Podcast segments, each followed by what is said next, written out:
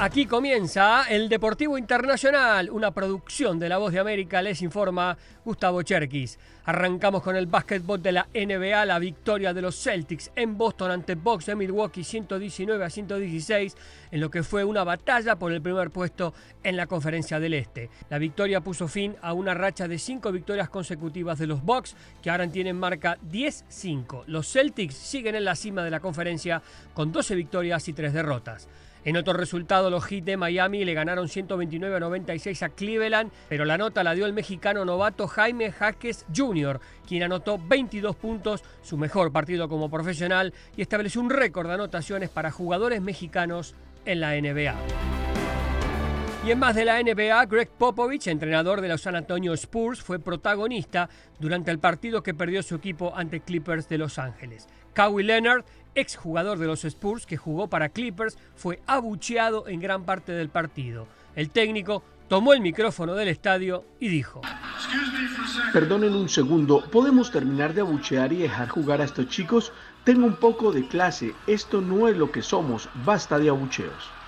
Bien por él, pero su mensaje no fue recibido positivamente por el público texano, quien incrementó el nivel de abucheos a los jugadores de los Clippers, que finalmente ganaron 109 a 102. Pasamos al béisbol. Los Diamondbacks de Arizona adquirieron al toletero venezolano Eugenio Suárez en un canje con los marineros de Seattle por el relevista dominicano Carlos Vargas y el catcher Sebi Zavala. Suárez, de 32 años, fue seleccionado del Juego de las Estrellas 2018 con los Reds de Cincinnati y fue gran figura durante la última década, conectando 246 home runs desde el 2012. Pasamos a la NFL en el Día de Acción de Gracias, además de compartir la mesa familiar y el pavo, también se verá fútbol americano. Tres partidos para hoy, el siempre tradicional Dallas Cowboys ante los Commanders de Washington, Green Bay Packers con Detroit y 49ers de San Francisco frente a los Seahawks de Seattle.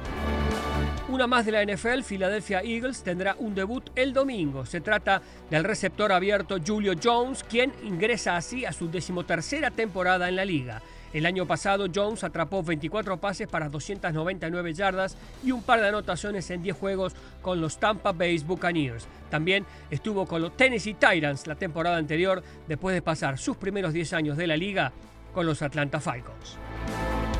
Y la FIFA espera el informe de los incidentes en el Estadio Maracaná en la previa del choque entre Brasil y Argentina, cuando la policía brasileña reprimió duramente a hinchas argentinos. Brasil se expone a sanciones que van desde la quita de puntos a multas económicas.